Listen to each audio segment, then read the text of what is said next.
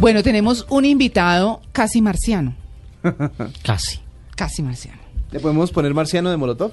Mm, ¿Puede ser? ¿Me convierto en marciano? ¿En marciano? ¿Sí lo han oído? No. Pero Ya- ya se la busco. Bueno, búsquela, búsquela. Vamos a hablar con Luis Fernando Rojas, que tiene 36 años, es ingeniero industrial y está seleccionado entre los 1058 candidatos de todo el mundo para colonizar Marte. Mm. Luis Fernando, buenos días. ¿Qué tal? Muy buenos días. Oiga, Luis Fernando, ¿usted está de acuerdo? Bueno, Ah. pues eso, eso, eso he estado en duda varias veces antes de, de inscribirme para Marte. Realmente Sí. siempre me han gustado las actividades un poco fuera de lo normal, Claro. pero, pero no soy el único. No, no, sin duda, son 1058 Pero- que quieren arriesgarse a... Bueno, a, A no volver, a no- Luis sí, Fernando. ¿No sí. le da susto no volver pues al mundo real? Es una actividad que es riesgosa, sí, pero pues que le va a permitir simplemente hacer esa y ya. Pues, pues no, mira que lo que pasa es que el, digamos que el enfoque o la manera de decir las cosas suena un poco trágico, pero realmente no es cierto. Digamos que, ¿qué tal que hubieran dicho, mira, no mandemos más gente a descubrir América porque todos los que han ido se han muerto? Mm, Claro. sí. Sí, bajo esa óptica. Sí, pero es que el viaje no duró tres años. Sí, No, dura, dura bastante menos, son Claro. siete meses. claro. Pero bueno, pero esto viene con un reality primero eh, en el cual se van a seleccionar los 24 elegidos, ¿verdad? ¿O cómo bueno, es? mira, ayer estuve oyendo eh, precisamente otra entrevista de Bas Lansdorp, que es el, el, el gestor del proyecto, y realmente el término de reality es, es un poco, digamos que el término acuñado para un reality no es, no es objetivo en este caso. La idea es que sí va a ser un, un, un- un programa basado en la realidad, Sí. pero, pero el proyecto ya es suficientemente interesante como para simplemente mostrar lo que está sucediendo. No va a ser el típico reality en el que se realizan pues pruebas o, o- o cuestiones de popularidad o, o- o que hay unas partes que incluso en algunos están libreteadas. En ese caso el proceso es bastante complejo, entonces es suficiente con mostrar lo que está sucediendo y la transmisión generará unos ingresos que, que ayudarán a, a sustentar el proyecto. Mm. Oiga, bueno, ¿qué tiene, qué, qué les han dicho? O, o sea, ¿cómo está el proceso hoy para irse para Marte? Bueno, la idea es más o menos esta. De aquí el siguiente paso, o sea, en la segunda ronda lo que vamos a hacer es eh, recibir unas instrucciones de un, un doctor pues que lleva nueve años seleccionando personal para, para este tipo de, de misiones, porque Mars One trabaja con un 150 de los más grandes proveedores de, de la NASA y de, las de las otras eh, misiones espaciales. Y eh, vamos a hacer unos exámenes, por ahora por nuestra cuenta, eh, cada uno en su país, y por medio de esos exámenes este doctor va a seleccionar al, al grupo para la tercera ronda. Posteriormente, si se hará una parte de votación, ya digamos para elegir las personas que tienen más impacto en, en la, en, la, en, en la red o, en, o, o son más populares, y de ahí en adelante ya viene la parte de, de entrenamiento. Esta parte de entrenamiento parece que se va a realizar en Estados Unidos y según lo que decía Paz, pues básicamente es un trabajo como cualquier otro. Se va a viajar posiblemente a Estados Unidos, eh, los que tengan familia pues viajarán con sus familias para hacer una preparación que dura alrededor de cinco años. ¿Usted es casado, soltero, qué? No, soltero, afortunadamente, les va a salir más barato llevarme. ¿Y cuántos años tiene usted, Luis Fernando? Eh, perdón la pregunta. Yo tengo 36 años. Y el viaje es en 5, El viaje, eh, nueve. en 9. O sea, los 45 años. Dura 3 el viaje, 48.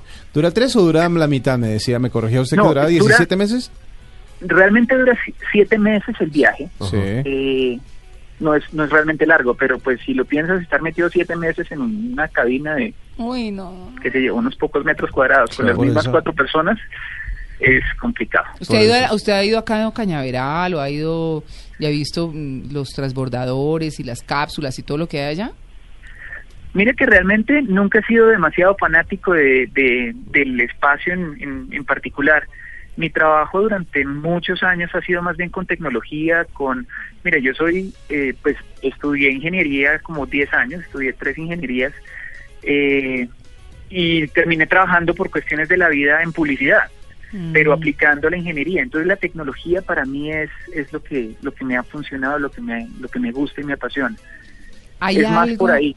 Sí, ¿hay algo de su de ese posible viaje a Marte que le preocupe o no? Que le asuste, que, que- porque es que usted no sabe qué se va a encontrar.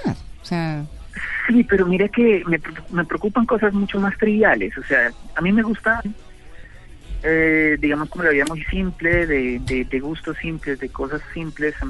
Soy feliz con poco y con, con las cosas que hago y con la gente con la que estoy, estoy bien.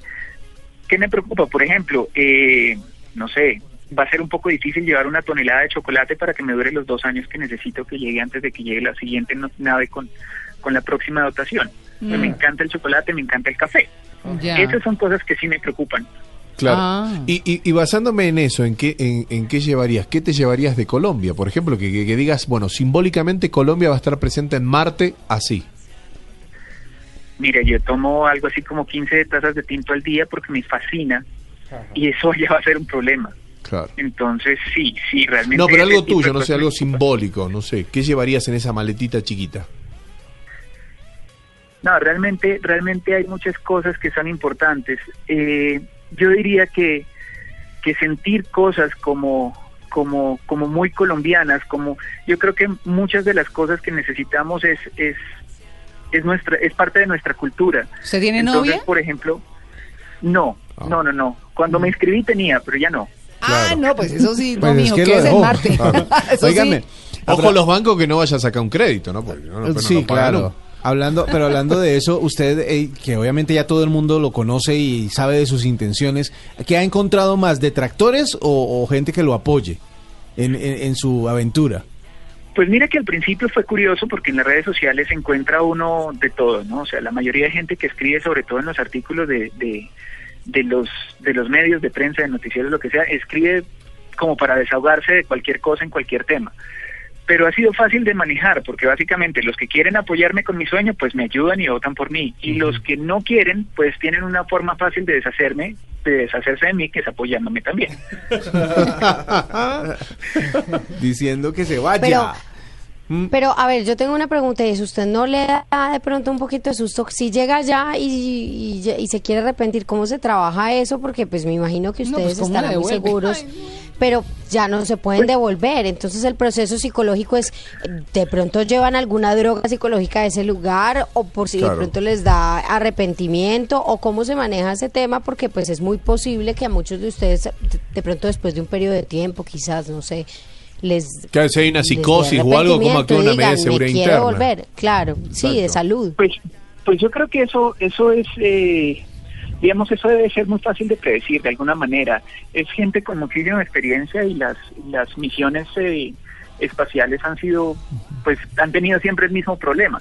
La cuestión es que, a mi modo de ver, una persona que le dedica 10 años a un proyecto, eh, que conoce las condiciones desde el principio y pasa un nivel de selección de tres o cuatro años para llegar a esto, está entre los 24, entre 200 mil, que eran los que, los que empezaban al principio, y llega a los 24, mm, pues realmente es muy difícil, o sea, ha tenido 10 años para arrepentirse. Claro. Yo te digo que actualmente eh, la primera vez que sentí algo de vértigo con la selección fue cuando vi que el corte había, había sido de 200 mil a 1000, porque es el 0.05%, o sea, es, es muy poquito. Claro. Luis Fernando, ¿qué lo detendría usted para ir a esa misión? ¿Qué lo detendría?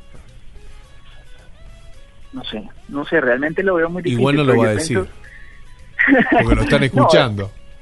No, yo creo, Claro. yo creo que es, es, es difícil, pero digamos que claro. ¿El último abrazo tiene mamá y papá? ¿Usted, Luis Fernando? Sí. El último pues, abrazo con su papá. mamá acá en el aeropuerto El Dorado antes de viajar y decir, bueno, mamá, Bueno, no, mi mamá, Sí. mi mamá falleció Ah, dos meses después de haberme inscrito, pero digamos que llegó a, llegó a darme su aprobación para el proyecto. Ah, bueno. Y para mi papá, pues, eh, no, él siempre me dijo que, que quería que yo llegara lejos, entonces, pues, no creo que tenga problema. Va a estar bien lejos. La verdad que lo cumplió. Claro que sí. Pues bueno, Luis Fernando, mucha suerte y vamos a estar conversando en este tiempo, mientras eh, la cosa se da, mientras se va, mientras todo eso y usted que siga soñando. Muchísimas gracias. Bueno, Eh, pues no, rico tener la oportunidad de hablar con ustedes. Bueno, que esté muy bien, un feliz día. Lo mismo, feliz día.